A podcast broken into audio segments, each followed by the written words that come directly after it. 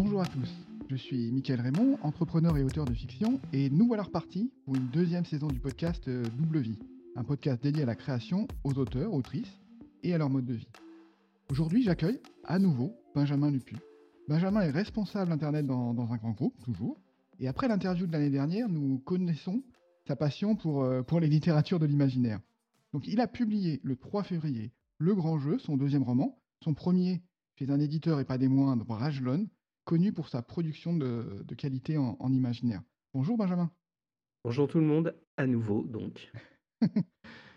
Alors la première question, euh, c'est qu'est-ce que ça fait de voir enfin son livre sur les étagères des libraires? Bah c'est génial. Alors j'avais déjà eu cette sensation euh, avec l'anthologie de, de Pierre Pevel qui nous avait accueillis, euh, moi et, et des autrices. Euh, évidemment, là, je vais pas mentir, euh, le fait d'avoir son roman chez Brajlon avec son nom, euh, c'est euh, c'est magique, hein, c'est vraiment, vraiment magique. Et en plus, bon, l'objet est beau, et est très beau, parce que ça fait partie d'une collection où euh, fait attention à la couverture, donc il y a des dorures, c'est un peu baroque, c'est très steampunk, hein, donc, donc voilà, donc c'est vrai que ça fait, c'est un peu un moment émotion, il n'y a rien d'autre à dire. Euh, je sais pas comment ça, on peut dire ça. alors, il y a- bien sûr, il y a l'électronique, mais il y a cette espèce de manifestation physique d'un boulot de, de fou pendant des mois, et c'est un peu symbolique. euh, tu vois des gens qui le feuillettent, euh, t'es un gamin, quoi. T'es vraiment un gamin quand tu vois ça. Oui, et j'ai- même, le, même la version électronique, j'ai vu qu'elle était extrêmement bien mise en page en fait. C'est vrai. des petits, euh, des petits, des petits ornements sur chaque chapitre, enfin c'est c'est très joli. Bah, le steampunk se nourrit d'esthétique. Je pense qu'il faut faire attention. Moi, j'ai déjà lu des livres steampunk où, euh, je vais le dire honnêtement, le- desservis par leur couverture. hein. C'est très dommage. C'est un vrai investissement. Bon, là, ils ont pris un illustrateur. euh, j'étais, j'étais su- surcontent. Il n'y a pas d'autre mot quand j'ai su que c'était Benjamin Carré parce que c'est quelqu'un que vraiment j'admire, un peu comme Didier Graffet. C'est des, illustrateurs euh, tellement inspirants et il a bien capté le truc. hein. Elle, elle est belle cette couverture. Elle, elle est belle, alors je mettrai le lien ouais, dans, en description, il, y a, il a un portfolio euh, qui est assez hein. euh, riche, et c'est c'est effectivement magnifique, quoi. Il est, il est- il est très très doué. Oui, mais ouais, non, c'est c'est top. Écoute, bah voilà, euh, oui, bah je suis euphorique, voilà, il n'y a pas d'autre mot. Je crois que c'est le, le bon, le bon qualificatif. Bon ben bravo en tout cas, je pense que c'est Merci beaucoup, ça c'est fait, ça super fait gentil. plaisir, de, ouais, l'aboutissement l'aboutissement d'un d'un long travail. Pour revenir aux origines, comment, comment elle est née l'histoire du, grand jeu? Comment, comment- quelle idée euh, a germé? Euh, ça, c'est... Tu commences toujours tes podcasts par des questions impossibles. Je crois, je sais plus, la dernière fois, tu m'avais complètement déstabilisé. Euh, j'a- J'avais pas vraiment envie de raconter le grand jeu, j'avais envie de faire un roman. Le, premier, tu sais, c'est ce moment où tu dis, ouais, c'est bon, je suis assez, euh, assez sûr de moi, je vais me taper un roman, quoi. Évidemment, on sait pas du tout où on fout les pieds, et tant mieux, parce que, parce que t'es pas prêt, quoi. C'est venu assez lentement. Je, suis plutôt porté sur la fantaisie, de manière générale. Mais j'avais quand même. Alors voilà, elle est venue d'une idée un peu bébête qui dit le, le Moyen Âge, l'Antiquité, on va dire les sociétés pré-industrielles, voilà, de manière générale, ont enfanté beaucoup de choses dans l'imaginaire, y compris d'ailleurs dès le début, avec des choses comme, je sais pas, les Trois Mousquetaires, par exemple. Mais finalement, no- la société dans laquelle on vit aujourd'hui, elle est quand même très très issue de, de, de ce qui s'est passé pendant les révolutions industrielles qui nous ont précédés, Mhm. notamment la première. Il y a il y a une espèce de rupture pour moi, si tu veux, qui est un peu l'équivalent du passage du monde antique au, au Moyen Âge, par exemple. Et je pense qu'elle est très féconde. Alors, elle a déjà été très féconde cette période, puisqu'on a quand même des écrivains qui, finalement ont généré les littératures de l'imaginaire moderne. Je pense évidemment à Jules Verne, mais pas que. Tu as Marie Shelley, tu as euh, tu as Wells, Edgar Allan Poe, enfin il y en a plein quand même. Donc c'était déjà très fécond. Et euh, voilà, il y avait une idée qui, me trottait en me disant, si on arrive à faire de la fantaisie incroyablement féconde à partir des mondes anciens, est-ce que les mondes euh, industriels peuvent pas engendrer des histoires tout aussi fécondes, des univers tout aussi féconds, avec une toute petite idée qui était de dire qu'elles sont un peu plus proches de nous, euh, dans leur structure, dans leur lutte sociale, dans leur, euh, dans les histoires qu'elles engendrent et qu'on peut peut-être aussi, faire quelque chose qui est plus proche du XXIe siècle, voilà. Donc tu vois, c'était assez flou, hein, quand même. Mmh. Voilà. Et et je me suis dit: «Voilà, plutôt que de faire une fantaisie, telle que j'ai l'habitude de la faire, je vais aller me frotter à un truc un peu inconnu». Et j'avais quand même une idée, je sais pas du tout pourquoi elle m'est venue, mais qui était de parler d'une dictature industrielle. La révolution industrielle vue par ses contemporains, elle est très ambiguë. A un côté très positif, heu, le fameux positivisme scientifique, le progrès, la médecine, heu, les machines, heu, et cetera. Mais il faut voir que ça a broyé des millions d'hommes et de femmes, dans des usines. Et il y avait quand même il y a quand même une on s'en rend pas compte, mais il y avait quand même, c'était un bouleversement au niveau de l'humanité, en tous les cas dans les nations occidentales, qui était absolument incroyable. Et voilà, donc cette cette idée de dictature industrielle, moi, elle me trottait dans la tête, sans que ça devienne totalement, caricatural. Mais j'avais pas d'idée très précise de ce que j'allais faire, faut être honnête. Voilà. Je trouve que tu as réussi un un challenge qui est de de d'en faire un univers à la fois dépaysant, mais familier. C'est-à-dire qu'on n'est pas perdu, tu vois? On a on on a on a des repères, heu, industriels, voilà, notre société, heu, de développement industriel, mais dans un dans un monde, heu, qu'on connaît mal en fait, du point de vue, européen. Oui, c'est vrai, Donc ouais. Moi-même, je le connais enfin, préciser peut-être pour les les les les poditeurs, heu, poditrices. Oui, oui, quel quel était le pitch, voilà, de ton roman? Ah bah, le pitch, heu, il maintenant il est simple, une fois que le bouquin est écrit, c'est plus facile. Donc c'est une histoire d'espionnage qui se passe en 1885, qui se passe à Constantinople, qui était, heu, l'ancien nom de la ville d'Istanbul, qui à l'époque était la capitale de l'Empire ottoman, donc un empire, heu, plusieurs fois centenaire, immense, hein, c'est un très, très grand empire, qui était là, pour le coup, un peu sur le déclin. Sauf qu'on fait, qu'on vit dans ça se passe dans un univers qui a fait un pas de côté. C'est-à-dire que c'est pas le nôtre. Il est pas si différent que ça, mais c'est pas tout à fait le nôtre. La principale différence, c'est que, le monde n'est pas dominé par l'Empire britannique, qui est donc le berceau dans notre univers de la révolution industrielle, mais c'est l'Empire russe, ou plus exactement le nouvel empire russe, qui est une dictature industrielle pour le coup. Le tsar a disparu très tôt, il a été assassiné, enfin il est mort lors d'une bataille plus exactement, on va dire dans le 1er tiers du 19e siècle et de là est né qu'on pourrait assimiler à une sorte d'Union soviétique, mais pas avec un aspect communiste du tout. Il reste plus que l'aspect, heu, dictatorial, on va dire, qui a et c'est cet empire, ce nouvel empire russe qui a fait surgir, heu, dans le monde, heu, la révolution industrielle. C'est un empire très agressif. Il y a eu plusieurs guerres, qu'on appelle les guerres impériales, ce qui fait qu'en fait, par exemple, l'Allemagne n'existe pas, la Prusse a été envahie et il reste, grosso modo l'Angleterre et la France qui ont formé une alliance et donc on a 2 blocs. Un bloc qui s'appelle l'Alliance de l'Ouest, l'autre qui s'appelle, heu, le Nouvel Empire russe et bon, ils sont pas en guerre au moment du roman. C'est une sorte de guerre froide, heu, faite d'espionnage et donc l'Empire ottoman, suite à une défaite, est devenu neutre. Voilà, ils ils ont été contraints de devenir neutres et leur capitale, donc Constantinople, est une sorte de de nid d'espions. C'est-à-dire que comme c'est un territoire neutre, heu, il y a une voilà et donc moi, je me suis amusé à projeter dans cet univers, complètement alternatif, une bande, une bande de voleurs, en fait, il y a pas d'autre mot, des cambrioleurs, hein, comme on les aime bien, un peu à la Lupin, on va dire. Et notamment une, jeune femme qui s'appelle Martilla Krelinkova, qui est donc d'origine russe et qui, qui a ce projet un peu fou-dingue, mmh, d'aller dérober, un diamant très célèbre qui s'appelle le Chat, qui pour le coup existe vraiment, vous pouvez le voir à Saint-Pétersbourg, heu, qui va être en fait ce diamant, il a une vraie histoire, vous pouvez le lire sur la Wikipédia, en fait. Les Russes, dans mon univers, vont le restituer au sultan ottoman, heu, c'est une sorte d'acte diplomatique et elle, elle a décidé de le piquer, en fait. Voilà et donc du coup, c'est le pitch, c'est une histoire d'espionnage mêlée de casse, heu, à Constantinople, heu, au plein milieu d'une guerre froide qui n'a jamais existé.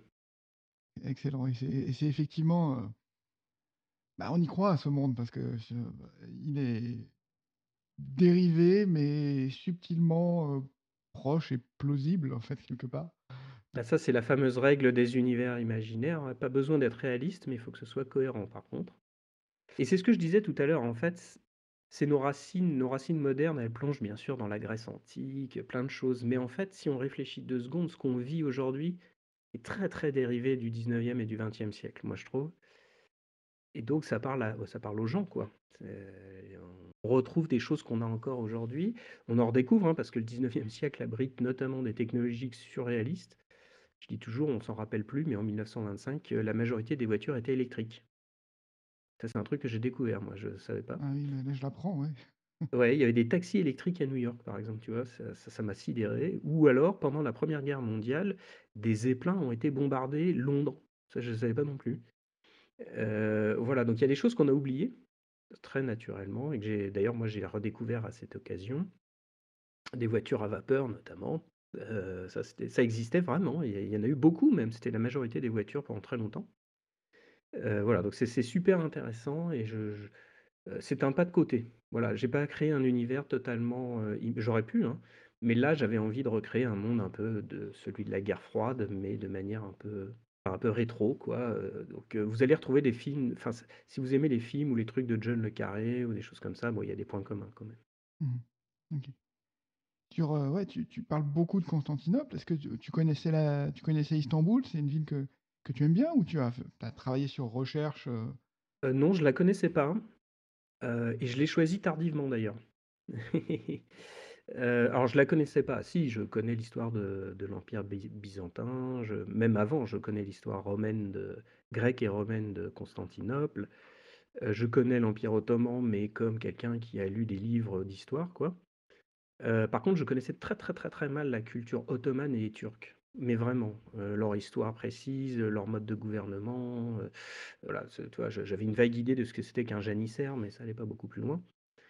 Euh, et au départ, je ne comptais pas du tout faire le roman dans ce cadre-là.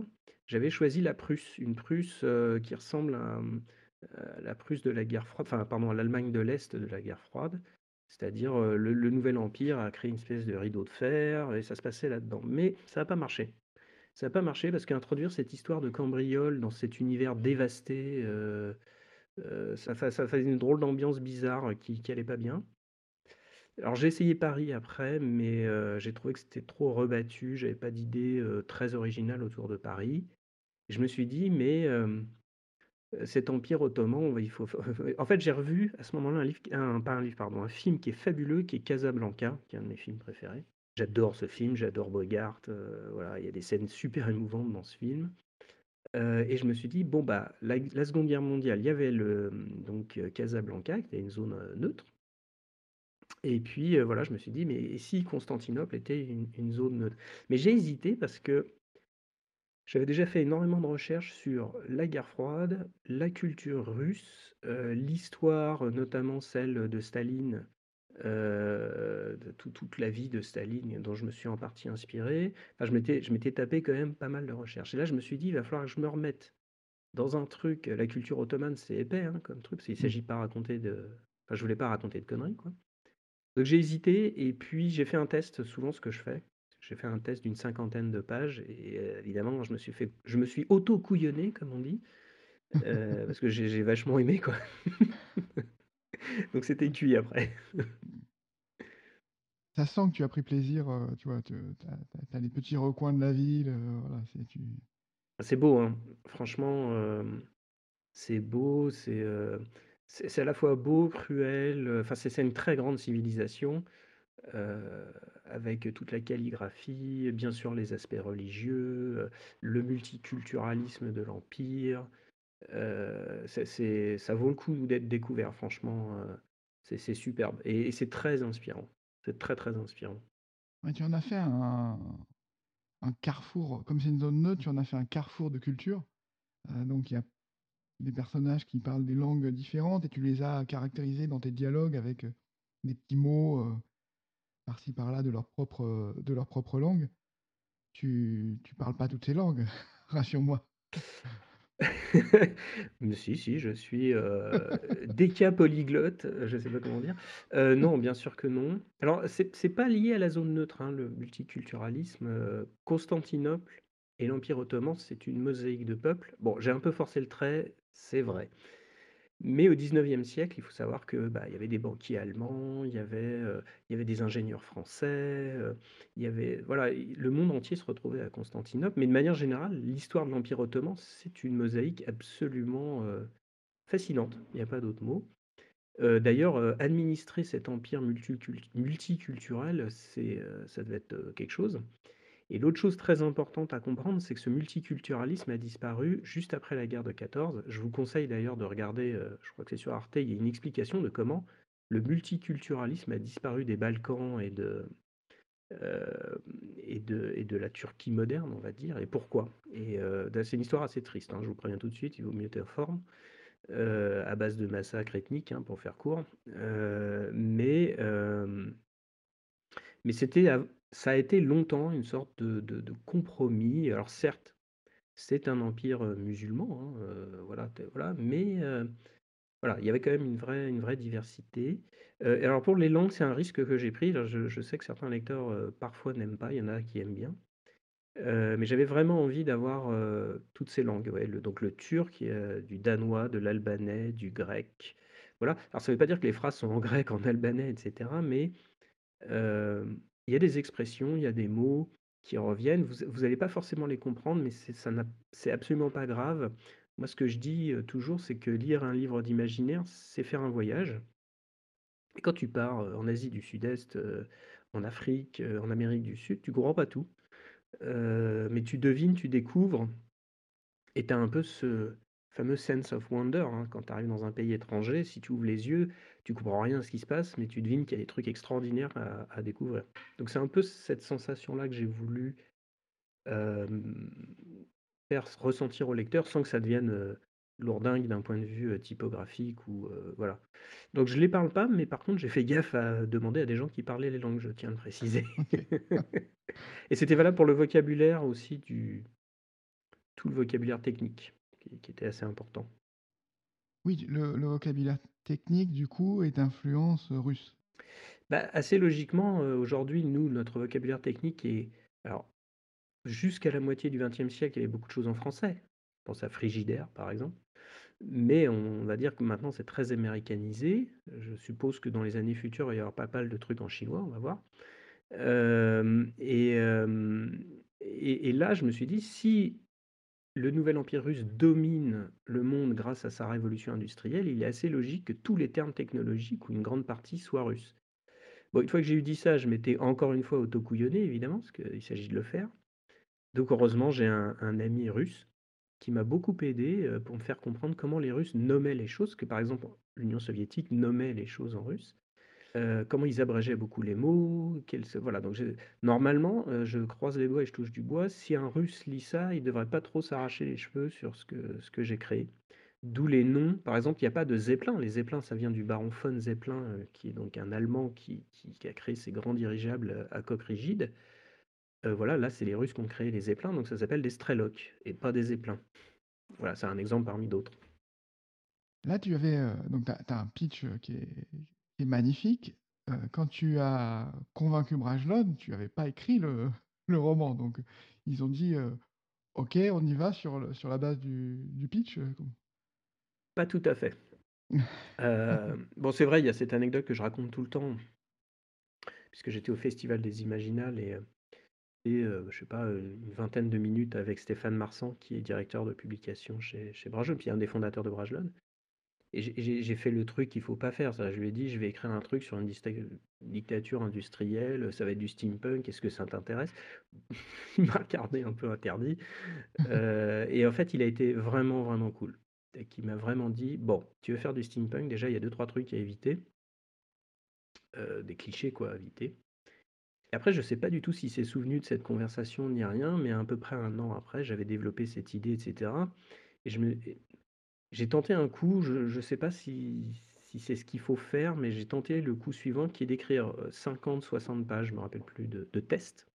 Mmh donc il devait y avoir, je sais pas, une dizaine de scènes et un très gros séquencier par contre, plus qu'un synopsis, c'était un séquencier scène par scène J'ai écrit un mail, mais tout dans la même, hem, dans la même idée. C'est-à-dire, je ai dire à Stéphane: «Voilà, ce coup-ci, c'est plus juste une phrase un peu, voilà». Parce que j'avais peur, tu vois, d'avoir un peu raté mon coup et je lui ai dit: «Je te fournis quand même pour te montrer que ça a du corps, je j'ai pas écrit le roman, mais je veux juste savoir si ça t'intéresse». À l'origine, j'avais pas du tout dans l'idée qu'il allait accepter. Mmh, j'avais juste dans l'idée de lui dire: «Est-ce que des fois, c'est un truc qui serait publiable? Est-ce que tu trouves que le début est bon?» machin, et cetera. Mmh. Et il l'a acheté. Mmh. Et je le remercie. C'est juste incroyable. Et il a pas mis longtemps, il m'a dit: «OK, heu, ça vaut le coup». Il y a tout a changé bien évidemment, mais ça vaut le coup. Heu, il a vraiment dit ça, hein. C'est impressionnant, heu et après il a pris le ce fameux séquencier quoi, il a dit: «Bon, bah, là, il faut faire attention à ça, ça, ça va pas, là, c'est trop long, trop court, il faut changer ci». Enfin, il a vraiment fait ça moi moi, je le remercie, du fond du cœur, heu, je m'attendais absolument pas, hein, c'est pas de la fausse modestie, je. J'avais lancé un truc pour dire: «Est-ce que ça t'intéresse?» quoi, tu vois? C'est pas, et j'avais pas prévu de l'écrire à cette vitesse, ni que ce serait publié aussi vite du tout, du tout, du tout. Hem, je pense qu'il a fait un pari, hein, je sais pas du tout, c'est quand même un deuxième roman, machin, voilà Mmh. et je peux que le remercier pour ça. C'est une vraie une vraie marque de confiance. Sur sur le sur les 50 pages que tu avais envoyées, il reste, heu, il reste quelque chose ou? Mmh, ouais, ouais, il reste la c'est vraiment, il hem, il y a une différence notable, mais je vais essayer de pas trop spolier, mais il y a une différence notable dans un des personnages qui s'appelle Jules Frénois, qui avait une part beaucoup plus importante dans l'histoire, mais sinon, c'est à peu près ça. Bon et je l'ai Mmh mh. réécrit, je je l'ai bien réécrit, hein, mais Normal. hem, ouais, c'est assez normal, m sans que ce soit une réécriture profonde, mais il y a ce travail par couche, tu sais, heu, au début, ton ton texte, est un peu squelettique. Alors après, il faut le il faut lui donner de la substance, que pour pour provoquer une émotion et puis il y a une notion de rythme. Alors dans le grand jeu, j'ai beaucoup, heu, tordu mon écriture. C'est-à-dire que je voulais vraiment imiter des romans d'espionnage, donc heu, par exemple, ceux de Ludlum que j'aime pas particulièrement, mais il y a un rythme dans le roman d'espionnage, tu vois? Alors il y en a qui l'écrivent très lentement, mais moi je parle vraiment des trucs à la Jason Bourne? Oui, tu as des tu as des chapitres, assez assez longs et tu as des chapitres qui vont faire 2 pages, quoi, donc heu, c'est ouais. tu as varié aussi le et il y a une autre varié le pratique, heu, chez Ludlum, heu, en tous en tous les cas de ceux que j'ai lus, encore une fois, j'apprécie pas forcément le bonhomme ni le La manière dont il écrit, mais en fait, il il il a ce truc que j'aime beaucoup qui c'est très multi-point de vue et il met en place une espèce de gigantesque puzzle. Il te montre les méchants, ce qu'ils font, machin. Donc tu es une espèce d'observateur un peu omniscient et après il rassemble le puzzle à la fin et tu t'es fait eu quoi, tu t'es fait couillonner et ça, je l'avais vraiment déjà en tête depuis le début. Donc le problème, c'est que du coup, c'est pas une écriture forcément très naturelle pour moi, donc j'ai dû, heu heu, là, il y avait un côté planificateur. Je me suis dit: «Bon alors, il va là, il fait ça, machin, ça» et j'avais vraiment envie de donner enfin, il y avait une intention, quoi et c'est pas facile, en fait, à faire ça, heu, quand tu te laisses pas aller, quoi. Tu rappelles que c'est ton deuxième roman, tu avais déjà l'expérience de de des textes longs. Heu, qu'est-ce que qu'est-ce que qu'est-ce qui a changé entre les 2, heu, les les tu vois, les 2 expériences? Qu'est-ce que tu as, heu, appris ou renforcé, la la la 2e fois, que Bah, le le le roman précédent est un peu particulier parce que c'est, heu, ce qu'on appelle un fix-up, c'est-à-dire un un roman à épisodes, en fait, que j'ai écrit mmh sur, une une période beaucoup plus longue, et il a eu le temps de maturer. Les personnages, t'envahissent un peu, ils s'habituent à toi et toi tu t'habitues à eux et ils acquièrent de la profondeur, un peu comme dans une série télé, ils acquièrent de la profondeur. Donc la principale différence, c'est ça, c'est-à-dire que, là, je me suis retrouvé plutôt dans la position d'un type, j'imagine, qui fait un téléfilm ou un film, et qui doit littéralement créer de toutes pièces, des personnages, une intrigue profonde, dense, qui provoque de l'émotion, qui est intéressante, mais heu, sur un temps très court, très, très court. Et ça ça c'est à la fois c'est une différence, hein, mais c'est surtout une très grosse difficulté. Je pense que des écrivains beaucoup plus expérimentés que moi, heu, abordent ça avec plus de calme, mais c'était un peu, c'était un peu abyssal pour moi. J'ai eu du mal, hein, j'ai vraiment eu du mal parfois. Alors heureusement, je suis bien entouré, mais il y a il y a des moments où tu te dis, «Est-ce que est-ce que ça va le faire, quoi?» donc ça c'est le temps, hein, parce qu'en fait Stéphane Marsan, a dit oui, quelque part en mai ou en juin, je me souviens plus Mmh et je je j'ai rendu le livre en octobre, de la même année, je tiens à préciser, ce qui doit faire peur à un certain nombre de d'apprentis écrivains à juste titre, hein, je vous le dis, Mmh c'est C'est un petit roman, hein, certes, mais c'est c'est quand même. Heu, voilà, donc c'est ça qui a changé. Heu, maintenant que je suis de l'autre côté du miroir, c'est-à-dire que je l'ai fini, j'ai l'air très calme. Heu, mais même là, quand on a fait le premier podcast, j'étais pas forcément très fier, je voilà, je savais que je je m'a je m'attaquais à un truc qui était un peu trop gros pour moi quand même. Ça s'est bien passé, j'ai quand même fini sur les rotules, mais mais voilà, je suis très heureux de l'avoir fait et d'avoir réussi à le faire. C'est un petit défi personnel, heu, voilà, je sais pas comment te dire, c'est comme quand le mec arrive à courir, heu, plus plus longtemps, plus vite, plus fort ou je sais pas, voilà, je je suis content, un je je suis content d'y être arrivé, quoi. Ouais, je me souviens dans le premier podcast, tu étais plutôt au pied du mur, c'est-à-dire que tu avais encore le le le dur devant toi, donc c'était donc ouais, c'était pas forcément le moment le plus agréable, ouais. Ça a été agréable, mais je sais pas comment dire. Enfin, je crois que les le bon, c'est là que quand tu écris, bon, tu le sais toi-même puisque tu écris, il y a ce côté quand même, heu, il faut produire quelque chose. Il faut que ça sorte. Alors Mmh. c'est pas facile et tu tu te poses des questions, puis tu tu vois bien que c'est difficile. Ça vient ça coule pas tout seul, enfin, pas tout le temps. Là, il faut le faire obligatoirement chaque jour. C'est ça qui est vachement dur. Tu peux pas te dire: «Je prends 3 jours tranquille et je sais pas quoi, je vais réfléchir», quoi. C'est parce qu'en fait, tu as pas 3 jours. Heu, donc j'imagine que, par exemple, les mangaka, ça doit être un peu ça leur vie, heu, en 1000 fois plus parce qu'ils doivent faire, heu, 20 pages par, par semaine. Mais voilà, j'étais dans la peau d'un mangaka qui doit, pondre, X milliers de caractères par jour et il faut que ce soit intéressant, cohérent, voilà. Donc ça, c'était un défi, à mon échelle, qui est quand même une échelle assez petite. Heu, voilà, c'était très dur. C'était vraiment très dur, heu, pour, pour pour faire ça et et heu, j'en ressors, très très probablement assez grandi quand même. Oui pour, repréciser sur le délai, en fait, l'échéance, c'était février parce que c'est le mois du cuivre et donc tu voulais passer, dans cette collection, en février Ouais, alors, 2021 et heu, pour pour, enfin, Brajlon m'a pas imposé ça, hein. C'est mmh mh. juste Marsan m'a dit: «Si tu si tu veux finir pour février 2021, il faut que ce soit prêt en octobre», parce qu'en fait le le bouquin a un un temps de fabrication plus long. Il m'a dit: «Sinon ce sera 2022». Si tu veux, il m'a pas dit, heu: Oui, bien sûr, ouais. «Tu le fais pour 2021 ou je te vire», quoi. Pas du tout. oui, bien sûr, Mais je me suis heu auto mis la pression Heu et ça, je peux pas l'expliquer pourquoi, mais j'avais j'avais envie de l'écrire, j'avais j'avais envie de l'écrire pour février 2021, j'avais envie de le sortir, j'avais envie que ça qu'il y ait des lecteurs qui s'éclatent à le lire. Je je je voilà, ça ça pour le coup, je peux pas te dire pourquoi, mais c'était comme ça, il fallait que ça se fasse. mmh. Et oui, c'est ça le délai, tu as tout à fait raison, c'était le mois du cuivre qui a les parutions steampunk chez, heu, chez Brajlon et qui d'ailleurs, je le vois maintenant dans la communauté steampunk, assez attendu, en fait. Mmh. Oui, c'est manifestement, c'est connu. Quand j'ai dit à ma à mon libraire: «Oh là là, il est magnifique, il est doré». «Ah mais oui, mais monsieur, c'est le mois du cuivre». Oui, voilà, tu vois? Donc oui, c'est normal. Ouais, ouais, bah, alors moi je oui, c'est vrai, je bon, je connaissais le Mois du Cuivre, heu, parce que je suis un peu Brajlon depuis enfin même beaucoup depuis longtemps, mais heu, là, heu, là je ren je vois ce que c'est que le Mois du Cuivre, tu vois? Le vrai, le celui où tu es dedans. Heu, c'est assez agréable parce que d'a d'ailleurs la communauté steampunk, je trouve, est une communauté hyper accueillante, heu, super bienveillante, heu, passionnée, heu, je ouais, ouais, je suis assez épaté quand même. Est-ce que est-ce que tes premiers romans, ça a joué dans le les premiers textes, heu, voilà, le les mystères de Kiosk, est-ce que ça a joué dans le dans la décision de de de Brajlon d'y aller avec toi ou ils ont vraiment jugé le projet, sur pièce, l'exemple que tu as fourni et Faudrait demander j'en ai jamais discuté avec, ni avec Pierre Pevel, ni avec Stéphane Marsan. Heu, je crois que les éditeurs craignent les jeunes écrivains, alors jeune, je suis pas jeune, mais heu, je veux dire, heu, débutants, on va dire, heu, parce qu'ils finissent pas. Donc si c'est à jouer, il faudra encore une fois leur demander, c'est peut-être ça. C'est-à-dire le type, ça va, il il a fini quoi, il arrive à finir des trucs.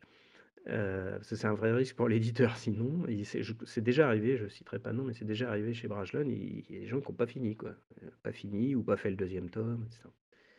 Et je jette la pierre à personne parce que c'est pas facile de finir un livre. Vous pouvez mmh. dire ce que vous voulez, heu, c'est pas simple. Et après il y a une, je sais pas si le le, le le le projet transparaît peut-être à travers l'individu.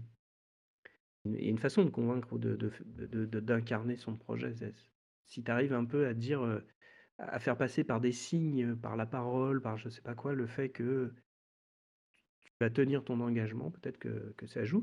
J'ose espérer qu'en fait, si, Stéphane heu, Stéphane Marsan s'est décidé, c'est parce qu'il avait besoin de textes autour du steampunk.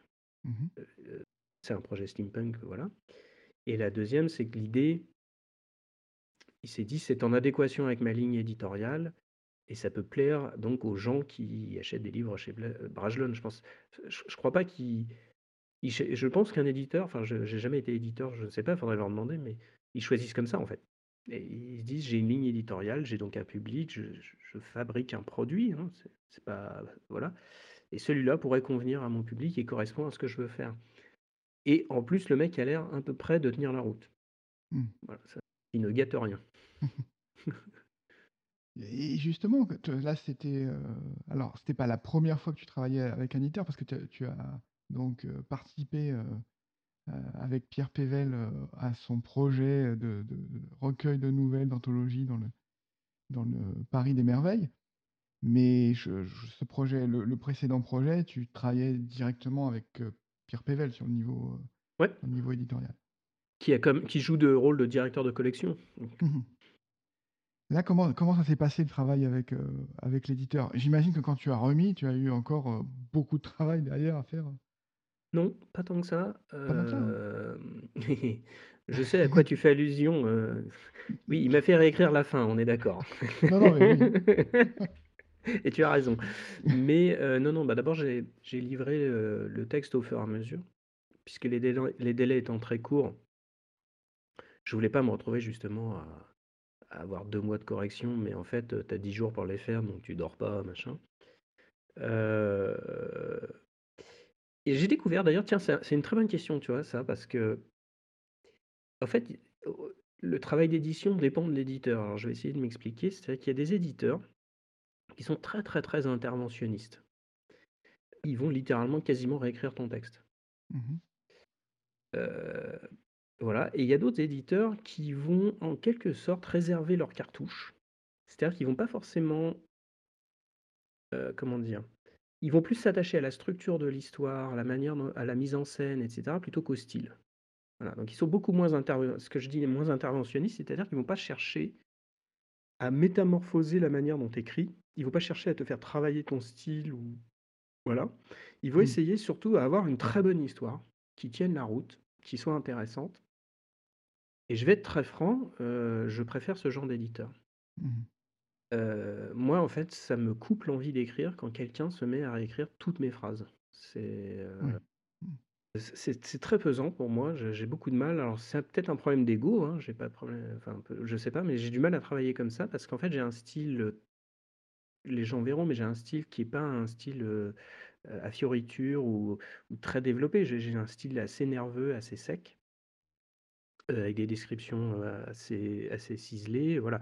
Je je suis pas un écrivain, qui va, prendre son temps et développer, voilà c'est un choix, hein, je veux dire, c'est parce que j'aime écrire comme ça et j'adore lire des livres qui ne ne sont pas de mon style, évidemment et disons que voilà, et alors donc souvent, je suis déjà tombé sur un ou 2 éditeurs, ils réécrivent mais vraiment, ils rajoutent des adjectifs, ils rajoutent des machins, ils ils étendent les voilà.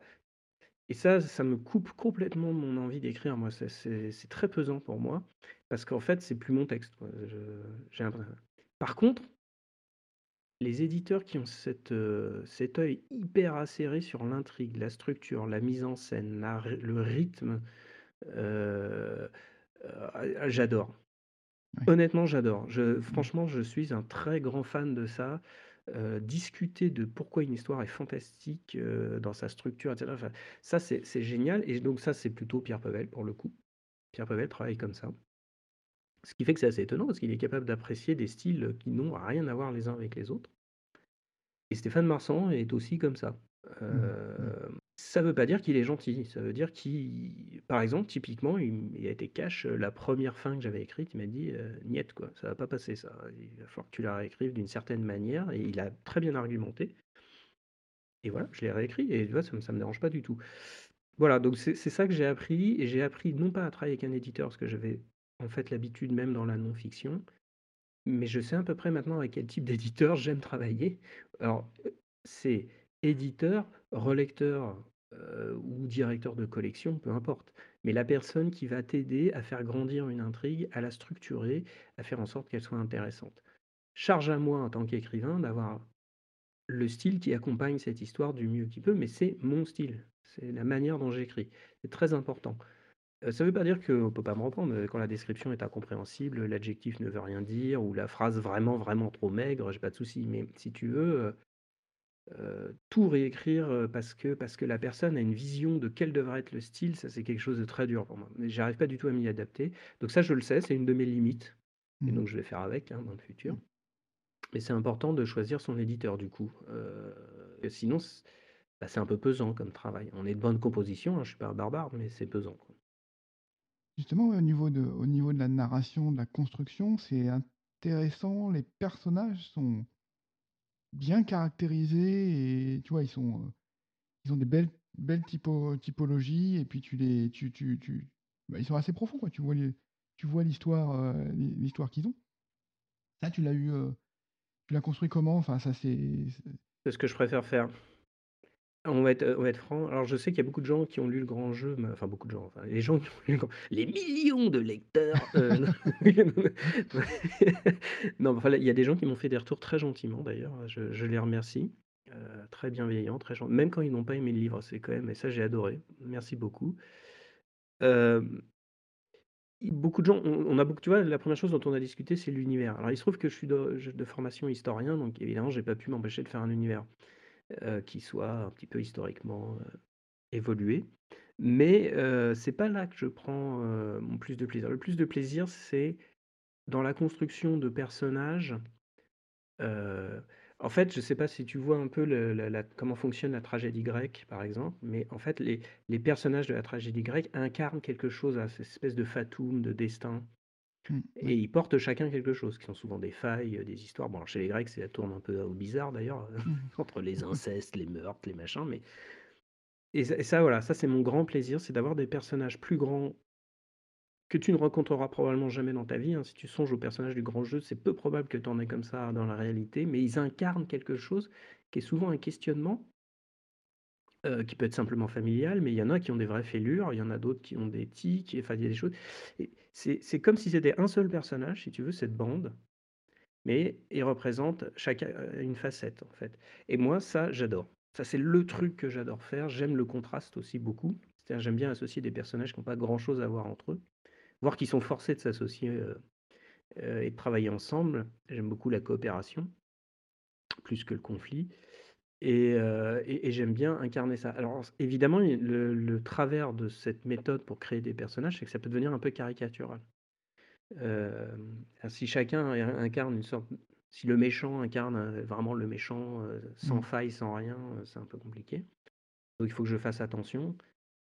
Mais je crois sincèrement que, bah, d'ailleurs, on pourrait faire l'expérience, mais tu peux prendre les personnages du grand jeu, les mettre au Moyen Âge, dans l'Antiquité, au XXe siècle, ou même dans le futur, je crois que ça marcherait aussi.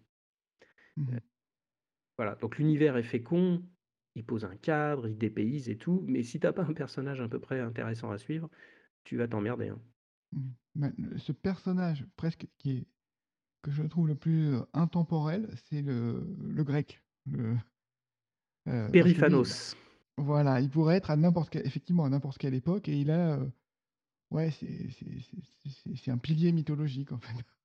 Ouais, Périphanos, c'est aussi le, c'est une figure un peu paternelle aussi. euh. Mmh. Oui, c'est vrai que lui, tu peux le retrouver chez les pirates, tu peux le retrouver en tavernier, euh, tu peux le retrouver dans la forêt de Sherwood, tu peux le trouver un peu partout. Ouais, je suis d'accord avec toi. Oui, j'aime beaucoup ce personnage. Moi, je l'aime bien, j'aime bien, j'aime bien Racine aussi, son, son lieutenant. Mmh. Mmh. Donc ouais, tu as effectivement créé, euh, ouais, créé des, des- des personnages solides. Sur, sur l'édition, tu avais, euh, tu m'avais dit qu'il y avait des, la- les relecteurs avaient trouvé des, des- des- des mots que tu avais trouvés dans Wikipédia, mais qui avaient euh, en réalité un autre sens. Wikipédia était erroné. Bah ça, C'est- oui. euh, ça, Wikipédia est sur, erroné, quoi. sur les bateaux là, le, Ah bah, j'ai la chance, euh, oui, j'ai la chance d'être ami avec Sylvie Poulain, euh, euh, qui euh, est à la fois co-autrice sur les mystères de Kioche, et puis on a, on a des points communs d'écrivains. Donc elle m'a très gentiment accompagné dans, dans- dans le roman. Elle a un don pour spotter les incohérences que je ne manque pas de glisser dans mes romans. c'est une romancière elle-même, hein, elle pas Mmh voilà, pas que relectrice, c'est ce que je veux dire. Donc ça non, mais c'est Oui. important parce qu'en fait, quand un auteur relit un auteur, c'est un peu différent quand même. Mmh Moi j'apprécie beaucoup et heu, voilà, c'est une ancienne, heu, c'est une ancienne de la marine française, donc elle était pilote d'hélicoptère, elle a fait, toutes les mers du monde, voilà, dans les Caraïbes et cetera. Enfin ça une vie assez assez dingue et alors évidemment, heu, moi j'ai commencé comme une fleur à parler de bateaux. Vous verrez, il y a des bateaux à vapeur et puis je me suis piqué d'utiliser un petit peu, tu vois, le le vocabulaire marin, quoi, tu vois? Les haussières, heu, les échappées, les écoutilles et là, et donc j'avais effectivement en marge des trucs en disant, «Ah non, je crois que là, on parle non pas de parois, mais de cloisons et je pense qu'une écoutille, c'est forcément comme ça et ça, c'est pas une écoutille, en fait, c'est une porte étanche». Tu vois? Et heu, ouais, ouais, c'était assez, assez foufou, heu et en fait, j'aime beaucoup ça. Je pense que le lecteur et la lectrice s'en fout complètement, mais moi, c'est une espèce d'easter egg géant.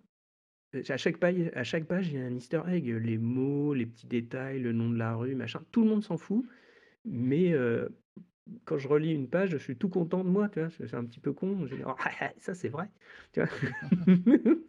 C'est un plaisir personnel, heu, presque un truc d'entomologiste ou de philatéliste, j'en sais rien. Mais j'aime beaucoup ça. Heu, ce qui me plairait beaucoup alors si, il y a une anecdote que je peux raconter qui est absolument géniale.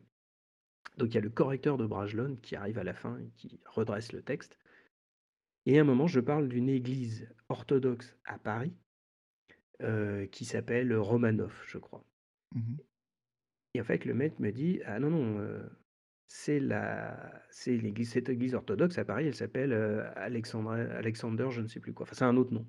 Mmh. Et donc j'étais obligé de lui expliquer que non, car les Romanov ayant été renversés, bien plus tôt, eh bien cette église, heu, finalement dans mon monde? C'est le détail de je crois que c'est une phrase de dans le bouquin. Le mec a spoté le truc et voilà, moi ça me fait plaisir que le correcteur ait vu ce petit truc dont tout le monde se fout, à part peut-être les Russes, heu, qui vont tout de suite, heu, repérer, heu, ça. Ça, ça m'a fait plaisir? C'est et des easter eggs comme ça, mais il y en a dans tous mes bouquins. Vous allez en trouver partout, y compris dans les mystères de Kioch, heu Heu, il y a des allusions à plein, plein de trucs, des espèces de caméos, d'easter eggs, donc je pense 99,9% des gens ne s'en rendront pas compte, mais moi, à titre maniaque et personnel, j'adore. Mmh Je ferai un bingo quiz un jour là-dessus. Ouais, ouais, c'est ça ça bah, ça fait des des merveilleuses anecdotes après pour pour les podcasts. Mmh. Donc tu as une année 2020 de de de de folie, mais tu as encore, heu, plein de projets là qui suivent pour, heu, pour 2021 donc heu, donc par Heu, tu oui. parlais par exemple des Mystères de Kioch?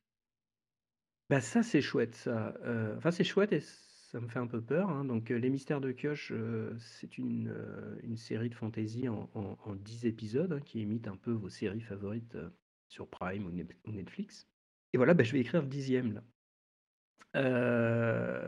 Et et moi je me suis habitué, hein, à ces personnages, donc ça me fait un peu, j'ai un peu de nostalgie là, je le sens bien. Je le mat quand je m'y mets le matin pour écrire, je je vais pas si vite que ça, tu vois? Je prends mon temps.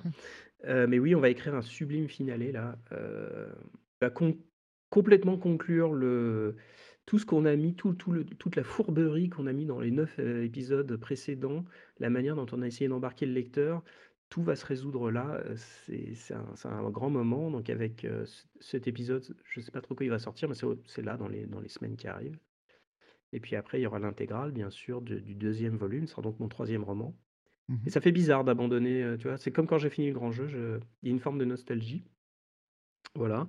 Après, c'est plus des nouvelles, j'ai des projets de nouvelles, j'en ai une que j'ai écrit il y a assez longtemps qui va paraître en juin pour le festival Nice Fiction, heu, qui est une histoire de science-fiction futuriste, heu, qui parle, d'un sujet que j'aime beaucoup, heu, qui est de comment une civilisation renaît alors qu'elle est encore qu'elle vit encore dans les ruines du passé. Mmh voilà, intéressant enfin, c'est un sujet qui m'intéresse beaucoup. J'ai, une deuxième nouvelle dans le Paris des merveilles, dont je trépigne d'impatience de commencer parce que je pense que ça va être génial à écrire. Là, pour le coup, j'ai vraiment très, très envie de commencer, heu, faut que je me force à pas le faire, mais ça, ça va être topissime avec de la magie, de l'action, heu, non, c'est vraiment top.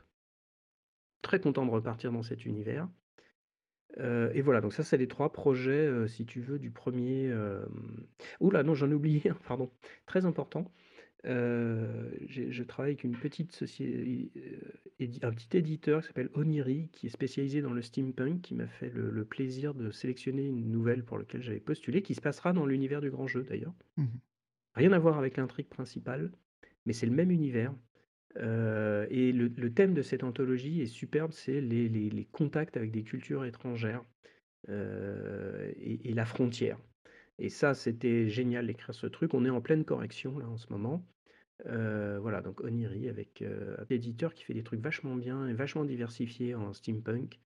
Euh, j'essaye vraiment d'aller regarder ce que fait euh, cette, cette petite société. C'est super. Mmh OK. Bon, bah, écoute, très bien, ça fait beaucoup, heu, beaucoup Ouais, d'actualités. Tu disais, oui, ce que j'ai je je reviens juste une minute sur le vas-y. sur le grand jeu, mais ce que j'ai beaucoup apprécié et ce que je n'arrive pas encore à faire, heu, très bien, c'est que tu arrives, heu, bien à relier ce que ce qu'on trouve dans des chapitres, heu, un peu dans la première partie, dans le premier quart, on va dire, qui se qui se déplient et se résolvent dans le, la fin du à la fin du roman. Donc c'est assez On va dire tout a un tout est là pour une raison et ça converge, ça converge bien donc donc voilà, c'était Ah, très c'est ouais, ça c'est euh, c'est le plaisir de lecteur hein, quand même. Mmh. Moi, j'adore quand tu as ça dans un roman ou c'est les fameux fusils de Tchekhov. hein, c'est- on se demande pourquoi il y a un fusil à l'acte 1, tu comprends à l'acte 2 ou 3 ou 4. Euh, c'est un jeu intéressant. Alors, ça veut pas dire... Il y a des romans qui ne le font pas du tout et qui sont merveilleux. Moi, j'aime beaucoup ces romans-là aussi. Euh, mais moi, en tant qu'écrivain, j'ai ce plaisir du puzzle, quoi. C'est-à-dire, euh, c'est pas que je veux entourlouper le lecteur, loin de là, mais j'aime bien quand les choses à la fin. En fait, ce qui me satisfait en tant que lecteur, c'est cette espèce de mécanisme complet à la fin qui dit j'ai l'impression d'avoir achevé quelque chose et de, de, m'être fait embarquer dans un voyage qui était relativement cohérent. Encore une fois, c'est mon plaisir. Enfin, je lis aussi des livres qui sont juste une divagation et ça me va extrêmement bien. Mais, euh, j'aime beaucoup, beaucoup, beaucoup euh, cet aspect. L'autre, aspect, c'est de découvrir progressivement un monde. C'est quelque chose que j'adore aussi. Euh, voilà, donc je reproduis ce que j'aime, hein, euh, ni plus ni moins. Après, c'est un travail qui est un peu fastidieux. Euh, parce qu'il y a aussi une notion d'équilibre, de rythme, il faut pas que ce soit trop évident, etc. C'est un peu plus, ça fait un peu horloger, tu vois, par moment. Mmh C'est moins spontané, voilà. Donc il faut, faut essayer de trouver un, un équilibre d'écriture, quoi. Donc ouais, là tu nous as donc décrit tes projets, pour, pour 2021 donc là tu as encore une année, eh Enfin, bien, premier semestre uniquement, mon ami. un 1 Normalement, je, semestre? Ah oui, donc heu, donc un premier semestre bien chargé. Heu, est-ce que tu vas tu as déjà des projets en tête d'autres romans? Comment tu La réponse est oui.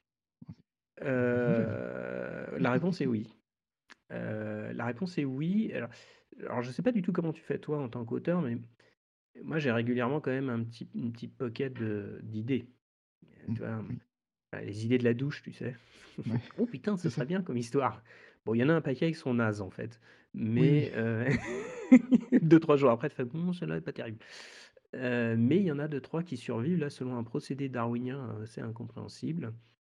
Euh, et oui, j'ai honnêtement là trois pistes possibles Mmh euh, qui sont à peu près aussi évoluées que la- le grand jeu euh, quand je l'ai, j'en ai discuté avec Stéphane Marsan en 2019, donc c'est-à-dire pas très avancé quand même, Mmh. mais dont j'ai l'intuition que si je les travaille un peu, ça peut peut-être euh, donner quelque chose d'intéressant à raconter, euh, toujours avec ces idées. Souvent mes idées sont des idées de personnages ou de, de, de, de destin plutôt que d'univers. Euh, voilà, donc j'ai deux, trois idées. Alors, c'est des genres assez différents. Il y en a un, c'est vraiment du space opéra, plutôt un thriller, euh, un thriller de science-fiction, mais qui se passe vraiment dans l'espace, euh, et l'espace genre euh, lointain. Il y a un- une deuxième chose que je qualifie de, de fantaisie monastique. Euh, donc ça, c'est quelque chose qui, qui serait un peu dans, dans l'ambiance, un peu nom de la rose, mais véritablement dans la fantaisie.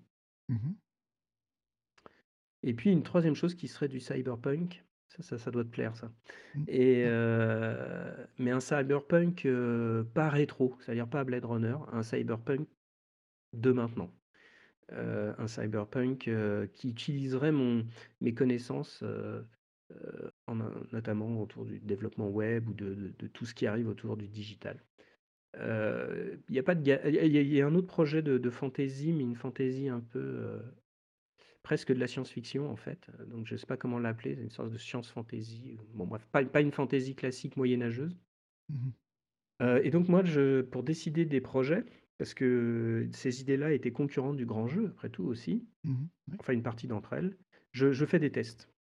j'essaye de de développer des des intrigues, de regarder si c'est fécond, de regarder si j'arrive à je fais des recherches.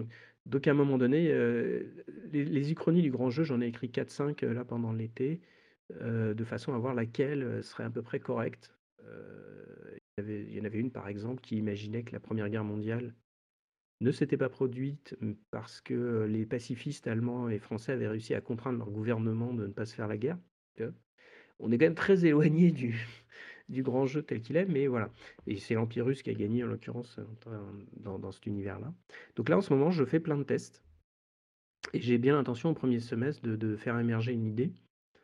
Euh, et puis après, bah, je vais reprendre mes petites méthodologies. Je vais essayer d'aller plus loin, peut-être avoir 50, 60, 100 pages euh, pour voir si les personnages. C'est souvent, souvent j'abandonne les idées quand les personnages se développent pas bien en fait. Euh, quand ça devient trop caricatural ou que ça fait un flop, tu vois, le, tu t'emmerdes au bout de 10 pages. voilà. Bon, bah là, pour le coup, j'abandonne. j'en ai pas mal hein, comme ça dans les tiroirs. Mais parfois, ils prennent vie, ils prennent vraiment vie, ils t'échappent complètement. Et là, là c'est le moment de dire, OK, il faut y aller. Mmh. Bah, en tout cas, les trois, les, trois thèmes sont alléchants. Hein. Il n'y a, pas que le, il y a pas que le cyberpunk qui me semble euh, à bon potentiel. Donc, euh, c'est. En fait, le cyberpunk, il s'est encrouté là dans, son, dans ses clichés là. Euh, avec la matrice, les samouraïs virtuels, les machins. Et il a été complètement dépassé par la réalité aujourd'hui avec les deepfakes, etc. Et surtout, il aborde le, cyberpunk, je fais une parenthèse là-dessus, mais ça aborde beaucoup la critique du capitalisme, quand, une technologie un peu folle qui échappe à tout. Enfin, le monde, il est un peu plus diversifié que ça. Hein il ne se résume pas à des, des, des, mondes Blade, euh, basés sur Blade Runner euh, avec des méchants capitalistes, tu vois. Et d'ailleurs, Blade Runner s'en tire très bien parce qu'il aborde un sujet qui est l'humanité et les androïdes. Et voilà. Et je trouve qu'il s'en tire merveilleusement bien parce qu'en fait, Blade Runner, bon, le décor est absolument fabuleux, mais ce qui est intéressant, c'est quand même ses répliquants et leur volonté de vivre. Euh, et donc, moi, j'ai envie d'un cyberpunk qui soit beaucoup plus moderne et qui parle des problématiques actuelles du digital. Mmh. le cyberpunk, on vit dedans, en fait. Sauf qu'il a pas la même gueule, il est déguisé, il a pas du tout la même gueule que dans Blade Runner, hein, mais excusez-moi, la pollution, elle est bien là. Le réseau mondial, il est bien là. Les hackings permanents de l'administration américaine, ils sont bien là. enfin, c'est du cyberpunk, on vit dans du cyberpunk, quoi. il y a quand même quelqu'un qui le fait pas mal, c'est Werner Vinge, notamment avec Rainbow Aid et Cookie Monster, mais mais voilà, il y a besoin de moi j'aimerais bien m'immiscer là-dedans. Alors c'est pas facile par contre parce que c'est très abstrait et finalement le digital, il est partout et inconnu de tout le monde. Oui. Et ça c'est très dur je trouve, ça ne fait pas partir de la culture commune de tout le monde, quoi. Ouais, et puis il est très mythifié. Il y a beaucoup de diversions qui sont fausses en fait, pour le grand Tout à fait. public. Tout à fait. Mmh. Donc voilà un peu les, voilà un peu les les pistes. je t'avoue que se frotter au space opera, j'adorerais. Je ne sais pas si aujourd'hui, alors il y a des, d'immenses auteurs français comme Romain Lucaso là, qui, avec l'Asium qui nous a pondu un chef-d'œuvre, mais ça me fait un peu peur quand même, ça. Faudrait que je me vois. Mais j'adorerais le faire, franchement. je pense qu'il y a des trucs à faire en science-fiction, de la vraie SF. Hein. The Expense euh, montre qu'on peut faire des trucs fabuleux, mais fabuleux. je trouve qu'il y a un truc. La fantasy, c'est très bien aussi, hein, mais bon, voilà. Donc, tu vois, je ne sais pas sur trop sur quel pied danser. Ça va venir, hein. Il faut donner un peu de temps. Je suis preneur de tout, je suis preneur. Après, il faut qu'un éditeur accroche aussi et, se dise, OK, ça, ça. Parce qu'en fait, c'est ça aussi le truc, c'est qu'il faut. Bon, on l'avait dit au premier podcast, hein, mais moi, j'ai envie que le livre arrive auprès de lecteurs. Mmh j'ai véritablement envie qu'une une œuvre, pour moi, elle est partagée avant tout avec des lecteurs. Et c'est pour ça qu'en fait, je suis même quand quelqu'un n'aime pas le roman, il me le dit, et une personne qui me l'a dit, et c'est très bien, c'est super. Ça veut dire que je l'ai partagé avec quelqu'un, il m'a dit: «Bon, c'est pas trop mon truc». Voilà, bon, bah, ça me va très bien. parce que ça veut dire que il a cette personne a fait l'effort, elle a lu elle donne son avis et d'ailleurs c'était pas du tout agressif, c'était plutôt cool. J'adore ça et je pense que voilà, moi c'est mon but, je n'imagine pas un livre qui soit pas publié d'une manière ou d'une autre, quoi. Merci, je crois Benjamin, on a fait le le le tour de Le la question? Ouais, ouais, donc Il est merci écrit! pour, heu, pour ton parcours. Bah, merci à toi. Merci à toi, c'est hyper agréable. Bah, c'était c'était agréable et puis voilà, ça ça donne tu as ouvert d'autres perspectives pour, un autre, un autre podcast pour le pour le prochain roman donc bah, avec plaisir. Ça va devenir une tradition, c'est super, heu, agréable. Heu, par contre, il faudra que tu me fasses une promesse, c'est-à-dire que quand tu auras écrit ton roman et bah, Mmh c'est moi qui serai de l'autre côté et je te poserai bah des questions. avec plaisir, avec plaisir. Je promets ça. Je m'engage. Bah, ouais, ouais, bah, ce serait vraiment génial. Je ferai un double vie avec Mickaël Raimond qui nous racontera comment il a écrit son roman. Avec plaisir, on fait ça. Benjamin, mer merci beaucoup Merci à et toi. puis, heu, Très gentil. à une prochaine. Ah bah, avec plaisir. Salut.